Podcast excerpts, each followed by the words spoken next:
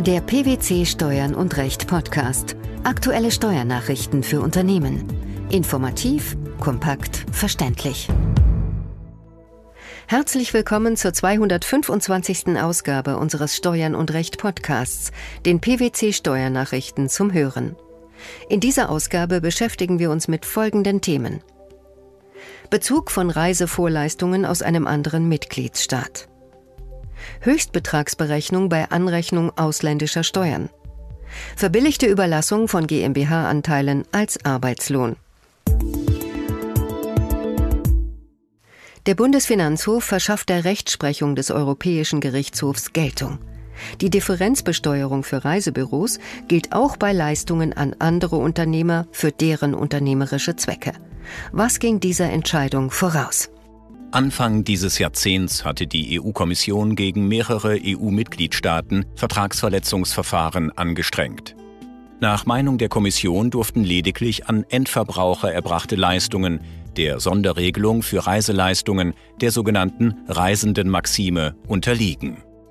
Der Europäische Gerichtshof entschied im Jahr 2013 allerdings im Sinne der sogenannten Kundenmaxime. Was hat es damit auf sich? Die Sonderregelung ist demnach auch dann anzuwenden, wenn Reiseleistungen an andere Unternehmer für deren Unternehmen erbracht werden. Anders als bislang der deutsche Gesetzgeber setzt der Bundesfinanzhof diese Rechtsprechung bereits um.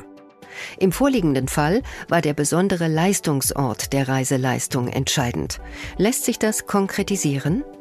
Die Klägerin bezog von einem österreichischen Unternehmer Reisevorleistungen für Radtouren, die in Deutschland stattfanden nämlich die Unterbringung, Verpflegung und Beförderung der Reisenden sowie die Vermietung von Fahrrädern. Über diese Leistungen rechnete der österreichische Unternehmer ohne Umsatzsteuer ab. Die Klägerin, die gegenüber ihren Kunden als Reiseveranstalterin im eigenen Namen und für eigene Rechnung auftrat, versteuerte ihre Ausgangsumsätze gemäß den Vorschriften für Reiseleistungen, zog aber keine steuerlichen Folgen aus ihren Eingangsleistungen. Das deutsche Finanzamt hingegen behandelte die Eingangsleistungen des österreichischen Unternehmers im Sinne der Reisendenmaxime nach den allgemeinen Grundsätzen. Warum? Das deutsche Finanzamt ging so vor, weil diese Leistungen für das Unternehmen der Klägerin erbracht worden waren. Demnach lag der Ort dieser Leistungen in Deutschland. Entsprechend setzte es die Umsatzsteuer fest, wobei sie einen Übergang der Steuerschuldnerschaft auf die Klägerin zugrunde legte. Der Bundesfinanzhof zog nun im Gegensatz dazu die Kundenmaxime heran. Welchen Grund nannte er dafür? Die Vorschriften für Reiseleistungen waren bereits auf die vom österreichischen Dienstleister erbrachten Leistungen anzuwenden. Somit galt die Leistung des österreichischen Unternehmers grundsätzlich als an dem Ort ausgeführt, von dem aus dieser Unternehmer sein Unternehmen betreibt, im vorliegenden Falle also Österreich. Zudem durfte die Klägerin sich der Auffassung des Gerichts zufolge gegenüber der richtlinienwidrigen Fassung des deutschen Rechts direkt auf die EU-Richtlinie berufen. Was bedeutet das? Wie das Gericht ausführte, könne sich nicht zu Lasten der Klägerin auswirken, wenn sie sich auf eine für sie günstigere Bestimmung des Unionsrechts berufe, während der österreichische Unternehmer an der für ihn, zumindest in den Streitjahren, günstigeren nationalen Regelung in Österreich festhalte. Wie ist die Rechtslage nun einzuschätzen? Eine Anpassung des deutschen Rechts steht noch aus. Nachdem die Kommission im Anschluss an die oben angesprochene EuGH-Rechtsprechung ein Vertragsverletzungsverfahren gegen Deutschland angestrengt hatte, dürfte nach dem unlängst veröffentlichten Urteil des EuGH vom Februar 2018 das gemäß den Erwartungen zu Ungunsten Deutschlands ausgefallen ist, eine Gesetzesänderung aber wohl nicht mehr allzu lange auf sich warten lassen. In einem aktuellen Urteil hat sich der Bundesfinanzhof mit Details der Höchstbetragsberechnung zur Anrechnung ausländischer Steuern beschäftigt, und zwar konkret dem Abzug von Betriebsausgaben, die mit ausländischen Einkünften in Zusammenhang stehen. Dabei haben die Münchner Richter einer pauschalen Schätzung von Verwaltungskosten eine Absage erteilt und die Berücksichtigung von Teilwertabschreibung unter den Vorbehalt einer dauernden Wertminderung gestellt. Was ist der rechtliche Hintergrund im Streitfall?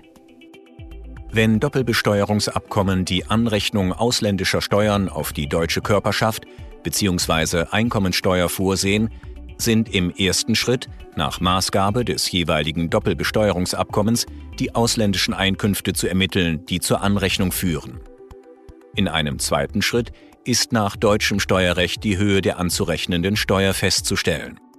Hier kommt es darauf an, in welcher Höhe ausländische Einkünfte in den gesamten Einkünften des Steuerpflichtigen enthalten sind.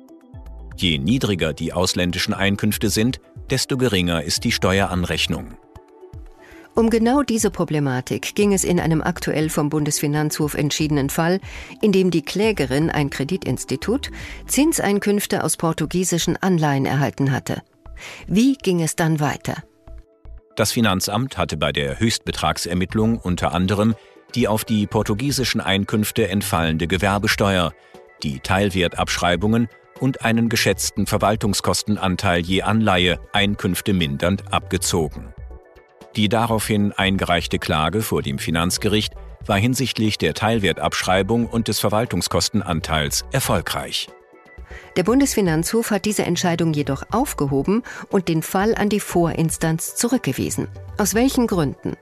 Das Finanzgericht, so die Ansicht der obersten Steuerrichter, habe erstens nicht ausreichend geprüft, ob die von der Klägerin vorgenommenen Teilwertabschreibungen auf die Anleihen zulässig waren und insoweit eine voraussichtlich dauernde Wertminderung vorlag.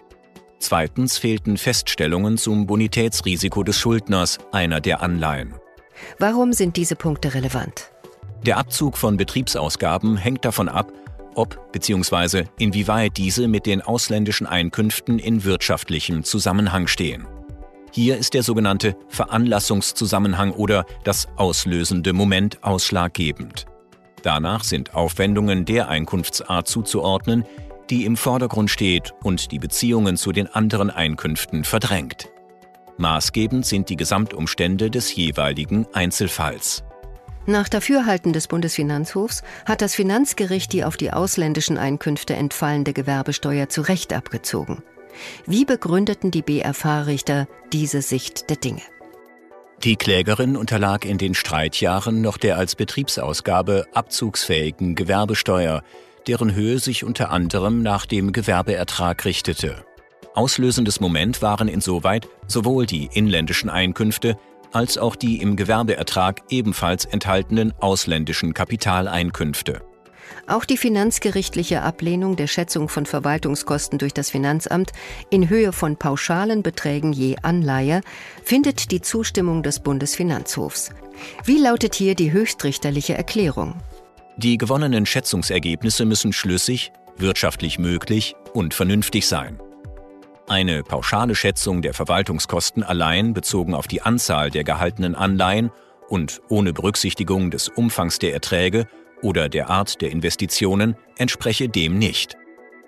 Allerdings habe das Finanzgericht keine Feststellungen getroffen, ob neben den Depotgebühren noch weitere Verwaltungskosten bei der Klägerin angefallen sind, die gegebenenfalls im Rahmen der Anrechnungshöchstbetragsermittlung zu berücksichtigen sind.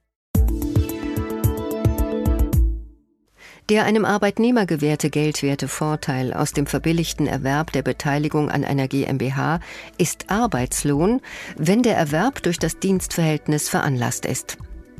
Der verbilligte Erwerb einer GmbH-Beteiligung durch einen leitenden Arbeitnehmer des Arbeitgebers kann auch dann zu Arbeitslohn führen, wenn nicht der Arbeitgeber selbst, sondern ein Gesellschafter des Arbeitgebers die Beteiligung veräußert.